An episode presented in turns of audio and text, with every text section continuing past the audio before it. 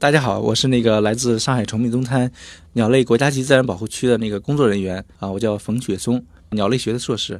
今天呢，由我来为大家主讲一百秒小课堂啊。今天为您解释的是鸟类环志啊这个名词，准备好了吗？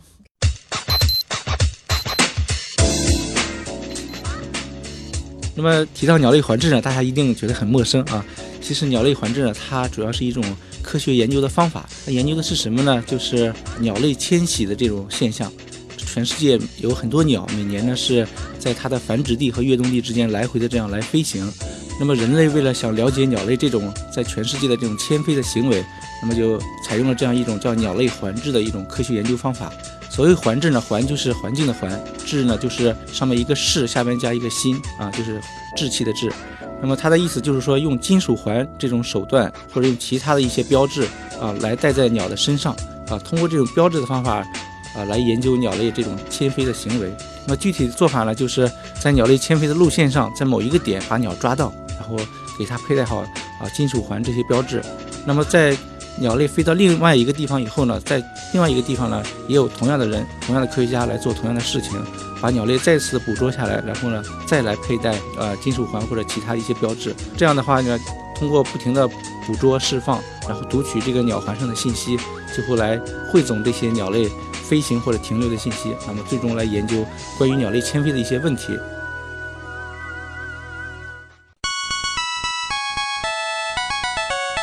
节目准备好了吗？正在将内容进行智能排列。嘉宾的情况呢？为您检索嘉宾的特殊喜好。不用那么详细吧？正在为您安装幽默插件。你这是在吐槽吗？正在为您更换全部文字素材。正在删除您的幽默基因，已将节目专业程度调低到百分之三十五。好了好了。马上开始节目吧！正在为您开启极客秀，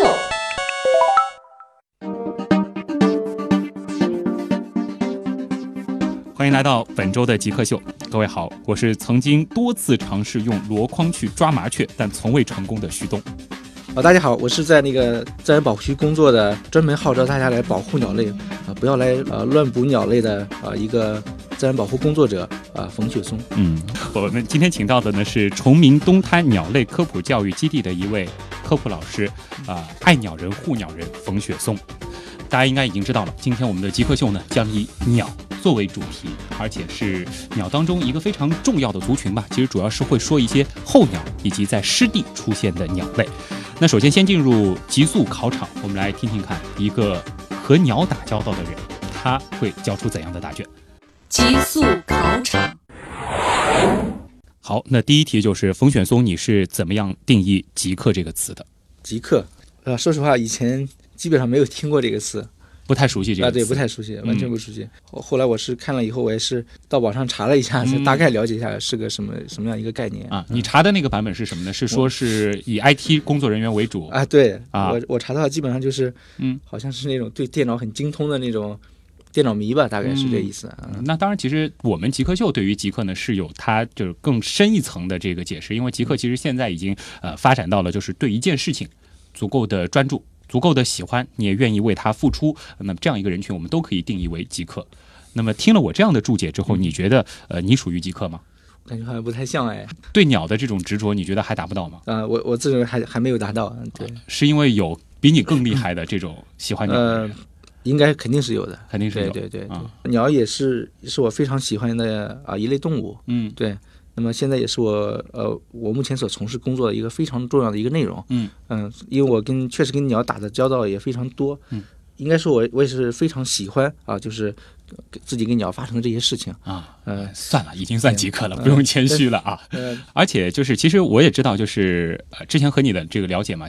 比如说做鸟类保护的工作，啊，包括就是在崇明东滩这样一个地方工作，呃，其实还是会有很多这个比较独特的经历的。就比如说，可能你们会在大半夜，呃，去啊给一些鸟做一些这个保护的工作，呃，或者说会在一些比较极端的、比较艰苦的这种环境下，呃，进行工作，也是为鸟付出。呃，这些故事能给我们讲一下吗？我们把它就算成是另外一道题，也是我们的必答题，就是你做过的呃非常极客的事情是什么？我印象里，我做过的呃非常极客的事情，嗯，就跟鸟相关的，我觉得是这样，就是我们是呃做过的一些鸟类调查。什么叫鸟类调查呢？就是在保护区啊，嗯，有很多鸟在这边生活。那么我们为了了解一下这个鸟在一个保护区里有多少，或者它们生活的好不好，那么就要做一件事情，就是鸟类调查。这个调查呢就比较艰苦吧，可能就是一个鸟，因为它都生活在海边的泥滩上，嗯，所以我们就想数到这个鸟的数量呢，就必须也走到泥滩边上去，啊，近距离的去才能看清楚这个鸟的种类和数量。那么这些地方的环境啊比较恶劣，长期的这个泥沙淤积啊，这种泥滩。泥潭的深度呢，有时候可以达到七八十公分这样深，嗯啊，有时候可以达到到到人的膝盖这样深。你为了看清楚这些鸟呢，需要走到这些地方去，就有时候一脚下去呢，可能直接脚就拔不出来。有，我记得是刚到这个保护区工作，嗯，有一次调查让我这个印象非常深刻啊，就是大概在这样的地方，就是超过膝盖的泥里面，大概走了有至少在五公里以上吧。五公里以上，而且这真的是步履维艰了啊！对，每一脚都很就是每一走每一步都要付出很大的体力和这个。是在一个什么样的季节？那时候大概在夏天，夏天啊，夏天七八月份的时候，又潮又热，非常热，对，非常热。然后那个地方我知道，因为我那次去了东滩以后，我知道蚊虫还比较多。啊，对，然后主要其实还是一个体力。啊，还有就是对这个炎热天气的这种这种耐耐力。嗯，这个其实关于你们具体是怎么样观测鸟、怎么样记录鸟，我们留到稍后的访谈部分啊。就包括其实我很好奇，就是到底是怎么把鸟的数量给数出来的？这个其实也挺有意思。既然冯雪松天天和鸟打交道，那么找一种鸟给极客这个群体来代言，你觉得哪种鸟比较合适？呃，从我个人的这个感情出发啊，根据我的了解，我觉得。啊，有一种鸟叫做震旦鸦雀，震旦鸦雀，震旦鸦雀，震就是就是地震的地震的震，然后复旦大学的那个旦，对，鸦就是鸦雀无声的那个鸦，嗯。啊，雀就是鸦雀无声的雀，对，鸦雀，对，这是一种长得有点像那个小麻雀一样的鸟，对，就是一般人看上去可能会误以为是麻雀吧，如果对鸟没有了解的话，但是你仔细看的话，它还是啊很有特点的，啊，它的名字呢，英语名字呢叫芦苇里的鹦鹉嘴鸟。芦苇里的鹦鹉嘴鸟，对，就是意思就是说，生活在芦苇里的、长得像鹦鹉一样嘴巴的鸟。那你觉得它和极客有什么关系呢？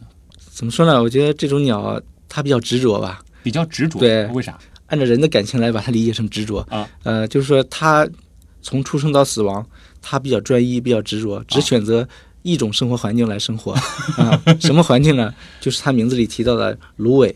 芦苇。哎，对，芦苇。啊，所以说，就是它就是一种喜欢芦苇的鸟，然后从出生到死亡，我就赖着芦苇不走。它非常高度的依赖这个芦苇。啊，它的鸟巢就是在芦苇里，嗯，它这在这里出生，在这里长大，然后它吃的所有的食物都是从芦苇里来摄取。啊，然后它日常的生活，包括白天夜晚啊，都是在芦苇里度过。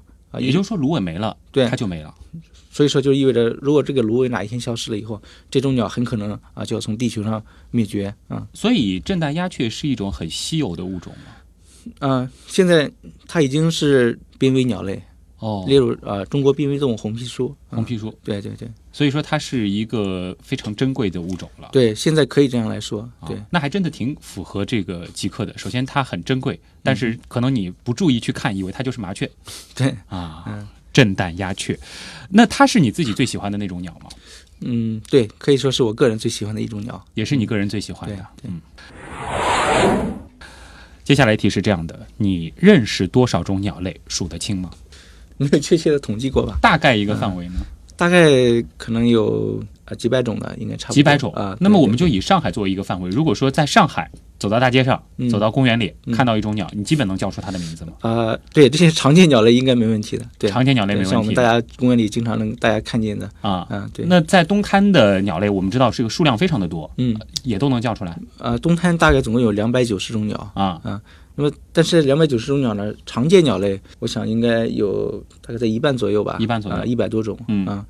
看到它的样子就知道了啊，这个什么鸟？对啊，都不需要仔细的去观察一下，除非就是不是经常见的那些种类啊，需要确认一下。嗯，嗯那如果说离开上海，你到一些这个，比如说中国的其他地方，呃，看到一些鸟类，能叫出来吗？呃，估计麻雀能叫出来。我我对 我去过的地方，应该像我原来在那个其他一些地方啊，嗯嗯，像我出生的老家啊，我在内蒙古，嗯，然后后来我做。呃课题研究的时候去过山西嗯啊，还有一些河南啊，呃这些地方待过一段时间，常见鸟类应该是有一些了解的。所以你到一个地方，你就会着重的去关注这个地方的鸟。呃，对，有这个有有这个算是是职职业病吗？职业病 就有有这个习惯，啊到哪儿去可能对鸟比较敏感，喜欢看一看啊。哎，那其实我觉得呃看鸟啊，因为我们之前其实做过，就是观专门观测植物的人，嗯也包括就是专门观测这个星象的人，这些东西相对来说是一个比较静态的。但鸟它的这个大部分的鸟，它的块头也比较小，嗯而且其实离我们都比较远。对，有的时候我们人走近了，它就唰唰唰飞走了。那我们怎么样去去观察它呢？我觉得这是一个挺难的事儿。这个观鸟的话，就是要就是一开始没有经验的人啊，嗯可能觉得这个很困难，就是啊就像刚才你说的，活动性比较强，嗯，有的鸟隐蔽性也比较强。但是你经过了一段时间的这个接触以后啊，就比如说对鸟的习惯啊、它的习性啊、各种鸟的一些啊分布情况有个大概的了解以后，嗯，你会大概会能判断出哪些地方就是鸟比较喜欢生活，哦啊哪些环境呢是比较适宜鸟生活的这样一些环境啊，你会有点感觉啊，对。雪松成功吊起了我的胃口。这个稍后访谈的时候，我要好好问问你，就是比如说到公园，到嗯一些这种这个比较自然的环境当中，呃到哪些地方注意观察就容易找到鸟？因为我其实经常会在比如说小区里走动的时候，听到啊好美的鸟叫声，嗯然后四处环顾看那些树，我也没看到鸟的这个踪迹。其实是有一些这个规律可以去总结，它们可能会在哪儿的。哎，对的，哦，嗯，很有意思。那接下来就是你平时养过鸟吗？呃，养过，确实养过啊你自己也养鸟对我自己也养养过鸟，对，啊那么一般会养哪些种类呢？呃，我想想，我养过养过，很小的时候养过那个金翅雀，金翅雀，对，啊很小很小小时候啊，嗯嗯，后来长大以后呢，也是一直对鸟的兴趣没有没没有减弱，一直喜欢鸟，嗯。所以后来养过那个叫珍珠鸟，珍珠鸟。对对，啊，嗯、还有可能养养过一两种鹦鹉。养过两种鹦鹉。啊。对我小时候也养过那个什么虎皮鹦鹉，好啊，像。对我也养过啊，还有好像很多人家里会养那个什么鹩哥之类的，呃八啊，对对对哥啊。呃，其实你对鸟还是比较了解的。我也知道，其实我们在很多的这个市民群体当中，也有一些爱鸟人，也包括有一些养鸟人。嗯。鸟的这个价格啊，我们说作为一个宠物来说，它的这个价格也是有高有低的。嗯呃，你你知道就是比较名贵的这个鸟有哪些吗？是是可以家养的那种。呃，首先我我个人有接触过这方面信息，嗯就是有些这个作为宠物养的鸟，可能呃几万或者是或者就是还要高，可能对几万还要高。对被卖来的这种价格啊，啊就是可能会有这样的价格。嗯，这种价格是不是意味着有的时候你可能买得起都不一定养得起？呃，应该是吧？其实作为养宠物嘛，成本其实都蛮高的。啊其实你养猫猫狗狗的也、嗯 也是要花花很多钱，但是我个人现在其实不太提倡大家就是把鸟作为宠物来养。啊，虽然我自己也干过这种事情啊，对，啊但是现在我从一个从保护鸟类这个角度来讲呢，嗯就是说不太赞成把鸟作为宠物来养。啊，是因为怎因为么因为违背他们的天对性，因为怎么说呢？呃，违不违背天性，我先不说，就是啊说现在有这样一种现实，就是说作为宠物养的鸟，很多时候它的来源呢是从野生鸟啊猎捕来的。哦，当然有很多是嗯已经人工驯养的，嗯。基本上是人工繁育的来作为宠物。但是呢，因为一般的老百姓呢缺乏这种辨别能力，嗯。不知道哪些鸟呢是从野外抓来的，哪些鸟是人工繁育的。也有可能就是对。会促使一些对。黑心的人对，大家去抓一大家可能你到了鸟市看到那种啊五颜六色的很漂亮的，就有想购买和饲养的冲动。嗯，但是往往这种鸟呢，它背后都有比较比较这个比较血腥或者说不太让人开心的故事。因为很多人为了卖宠物呢，他会大量的捕捉野生的鸟类，特别是那种名贵的，本身在野外种群数量已经很少的啊，就是说它本身在野外已经受到各种威胁，变得特别少。对，那么大家还想把它做宠物的话，他要去捕捉。嗯捕捉以后，鸟在运输、在这个饲养、在售卖，包括到了这个主人家里以后，嗯啊、因为不了解习性，各种原因，所以它这个死亡率非常高。打比方，我举举一个比较粗略的这么一个比方，呃，抓鸟的人抓了十只鸟，啊，在运输的过程中可能已经死了三只，嗯嗯，那么到了市场啊，只剩下七只了。在卖到主人之前呢，由于这个商贩呢，他比较追求经济利益啊，他不会很好的照顾这只鸟，粗放的这种饲养，这过程中可能又造成了大概啊三只死掉了，哦最后只剩下可能四只有希望被被买家买走。嗯到了买家以后，大家由于不会饲养，或者或者养一段时间以后缺乏耐心，啊，或者送人啊，或者说处理掉怎么样？嗯，最终这些鸟的命运都非常凄惨，应该是。就我们可能看上去觉得，就是我们把鸟买来了，我对它照顾好了，对对，我是善待它。实际上，在这个过程当中，我们对他们的这个族群，对我们可能是好心办了坏事啊。嗯。对，熟悉极客秀的朋友应该知道，其实旭东刚才铺垫了半天，本来是准备花式问工资的，但是其实听完雪松刚才的这段讲述之后，我倒是觉得今天的这个问题我可以不问了，因为还是那句话，没有买卖就没有杀害。对，但是对于鸟来说，可能没有买卖，也就没有那些黑心的人去捕捉这些野外的鸟，也不会伴随着他们的这些悲剧。对。当然，我就是有一点，另外一方面我也可以补充一下，就是有些那个宠物鸟呢，确实是人工繁育的啊。你比如说像虎皮鹦鹉这种，啊，它原产在澳大利亚，在很早，大概呃解放以前，呃几十年代的时候，老早以前就已经被引入到中国作为驯养鸟了。所以现在大家买到的像虎皮鹦鹉这种鸟呢，基本上都是养鸟专业户它繁育出来的啊。所以这种鸟类是可以买。这种鸟就是基本上不会是野生从野外来猎取来的种群，而且它现在买个狗一样可以这么说，然后，然后它的野外的种群状况也比较好，也比较常见啊。呃，最后一道题吧。如果说你不做鸟类科普，你必须得换一个职业，嗯，你会做何选择？换一个职业，嗯，换一个，从来没有想过这个问题。对，这倒是没 没想过。你这样问我，倒是有点措手不及。我感觉，啊，我硬想想，我觉得可能，其实我个人可能比较喜欢摄影啊，拍照啊。啊。这其实也是可能，如果能如果能到处去拍照，我觉得会很开心，会很开心。对对对，其实可能就是摄影这个，在你的这个日常的爱鸟护鸟的过程当中，也是一个必须做的事情。对对，也是一个呃拍鸟常用技能嘛，啊，常用技能。对对对，嗯，好，那极速考场就先考到这儿，接下来呢就进入今天极客秀访谈的主体部分。你心目中谁是 Jake 呢？比如说年轻时候的乔布斯，我就可以把它理解为一个 Geek，然后做一些东西，然后非常拼啊。斯诺登，Facebook 那个叫什么来？Zackbook。王小川，Zackbook。我记得那个苹果收纳了一个就是网络天才到他们公司的那人叫名字不记得了。乔布斯算吧。比尔盖茨，马化腾。有，有的同学就是这个样子。我室友，他就是。啊，我觉得极客应该是身边的那些人，而不是一些很著名的人。回来，这里是极客秀，我是曾经多次尝试用箩筐去抓麻雀，但是从来没有成功的旭东。好，大家好，我是那个在鸟类自然保护区工作的。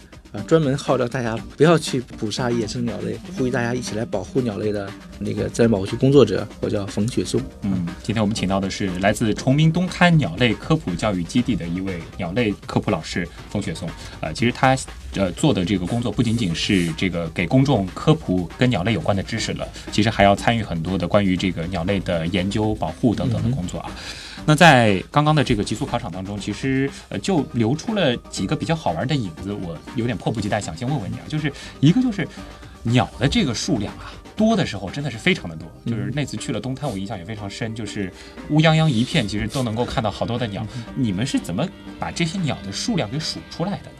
呃，就是说数鸟的数量啊，而且它是动态的，不是说我数几根这个稻草，我还能数得出来。对，这个这个数量统计呢，就是说。不会做的非常非常的这个精确，咱没法精确到比如说像比如说像我们这个物理学研究或者数学研究啊，精确在小数点多少位 啊，这样子是不可能的。然后这种鸟类调查呢，应该说我们会在条件允许的情况下，尽可能的做到精确。嗯，一般这个误差范围是多少？这个根据情况呢，其实如果你离这个鸟很近，嗯，如果鸟的个体够大，你能看得很清楚啊，那么地面还比较开阔，容易观察的话。啊，我们会尽量精确到每一只啊，但是我觉得其实挺难的，因为鸟长得都差不多啊。还有个问题啊，如果要是数量不是特别多的话，比如说啊两百以内，我们可以精确到数到多少多少只，比如说一百二十几只啊。你们是怎么做到的呢？我觉得鸟长得真的是太像了，你让我分三只黑天鹅，我都分不出有什么区别。同一种类的啊，就是长得都是差不多的啊。我们不可能精确到个体的啊，比如说同一种类的还要分出张三。比如给它取个名字啊，Peter 啊，Alice 不会这样。光看外貌，估计是做不到这一点啊。除非是除非是动物园养殖的啊，看久了你知道它身上某一个斑纹的哪里不一样。对，啊，所以在野外其实还是就是数一个大概的范围。对，属于比如说这一种类多少呃，大概有多少数量？嗯啊，另外一个种类有多少数量？嗯嗯，这这是数量少的情况下可以比较仔细的数。如果比如说同时看到一大群啊。比如说超过一万只或者几千只，那么这时候我们数数的办法就不能一只一只去数了，那要数到黑天黑也数。而且这数了开始它在这儿飞，然后结果飞过去了，你就数不清楚了。这时候要求你非常迅速的估算出它大概的数量。这怎么估算？这时候你就要你用比较粗略的方法，就是你可可以这样，比如说如果这个鸟群是超过一千只的，啊，你可以五十只作为一个单位。哦。啊，你看大概看一下。这一小片大概可能是五十只，嗯，那么以这一小片为单位，五十、一百、一百五、两百啊，这样下去啊，啊，这样速度就上来了，嗯，然后种类呢，你可以大概看一下有几个种类啊，对，比如说某一片上主要是什么种类啊，这样尽量就是说在时间允许的条件下，把它做的啊精确仔细一点，嗯，那这样数是靠肉眼就可以了吗？啊，说这个很重要一个问题就是啊，因为鸟呢大多数都比较怕人，嗯。啊，所以我们。想去调查鸟的话，一般都是要通过望远镜这种工具。啊，就是说你可以站的不那么近，但是你看上去会那么近。啊，所以大多数时候望远镜是必不可少的一个工具。所以说不是说什么大家到这个什么广场上去喂鸽子啊，带一点这个鸟饲料一撒，来鸟儿们过来吧，然后一个个数不是这样，啊，得用望远镜来看。对对对。啊，那这个望远镜一般是这个我们和鸟保持多远的距离？望远镜有两个不同的啊种类啊，啊有一种叫双筒望远镜，一般的放大倍数呢是八倍或者十倍，对。另外我们有有一种放大倍数更高的一种望远镜叫单筒望远镜，啊，它可以放大到二十到六十倍。那么像单筒这样这种望远镜呢，一般距离在一两百米或者两三百米的样子都可以看得比较清楚，啊，可以辨认辨认出种类。在这个距离，鸟会不会觉得人是威胁？对，这很多种类应该这个距离可以比较安静的观察了，比较安静的观察。对。呃，雪松最近在在忙什么？就是我现在主要的工作是，就是做这个我们叫呃环境教育工作啊。环境教育，其实说白了就是一个打广告的人，对，就是给什么做广告呢？给给这种野生鸟类，给这个湿地啊，给自然环境。我为鸟类代言，嗯啊，简单说可以这么说吧啊，嗯对，就是想希望大家也能呃认识到这个保护野生动物这个工作的重要性啊，也能来支持，从心里来认可，然后。能够多多少少的出点力啊，就是在这个自然环境保护、鸟类保护啊、湿地保护方面呢，呃，大家都来一起来关心。那我觉得其实你要让普通人去保护鸟，感觉是一件挺难的事儿，因为我们知道，其实，在城市里有很多爱心人士吧，呃，他们会比如说要去照顾一些流浪猫狗啊，给他们定期喂一些食物什么的。我们保护鸟，难道就是说带一些这种鱼啊、虾啊，或者说鸟要吃的东西，定期到东滩去投放吗？呃，应该不是的，应该不是对，嗯。其实野生鸟类啊，它有自己的生活环境。嗯，对。如果人类对这个环境破坏的不是很严重的话，它们基本上都可以找到自己属于自己的那一片家园，不需要咱们去。哎，对对，它，也比如说自然环境里有些啊昆虫啊，嗯啊有些呃水水里的小鱼小虾呀，还有些稻谷啊，都可以是鸟的食物。嗯啊，它们自己可以找得到的。嗯，所以不需要人工去给它呃给野生鸟类来喂食。嗯，那我们能做些什么？普通人的话，像上海这种大城市，其实市区生活的鸟类呢，常见的鸟类，呃，啊，我是说那种没有什么，比如说没有什么绿地，没有什么树树林，嗯嗯啊，居民小区啊，其实常见鸟类不是特别多。嗯，那么，但像我那种抓麻雀的行为呢？啊，这种就非常的 不可取了。我觉得，那人家觉得这个麻雀，你想当年人家还除四害也除麻雀呢，这个，哎呀，怎么说呢？就是说，嗯，就是人呢对野生动物还有对环境的认识，我觉得也是，嗯，一个慢慢的一个提升的过程嘛。就是说，现在其实对于麻雀来说，我们也不能不把它当成是一个鸟类，就是不能把它当成是一个什么就是无关痛痒的物种，还是需要就是爱护它们。对，其实每一个物种，呃，它在这个。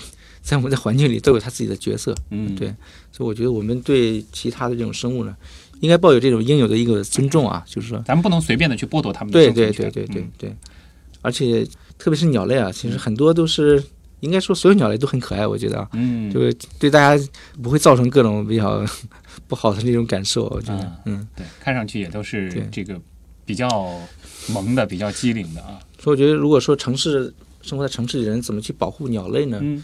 可能你平时接触到的鸟不是很多，你想不到就是怎么去保护鸟。嗯，但我觉得有有一件事情大家可以做，就是我们可以尽量的多的呢约束一下自己的行为，嗯，或者说控制一下自己的消费欲望。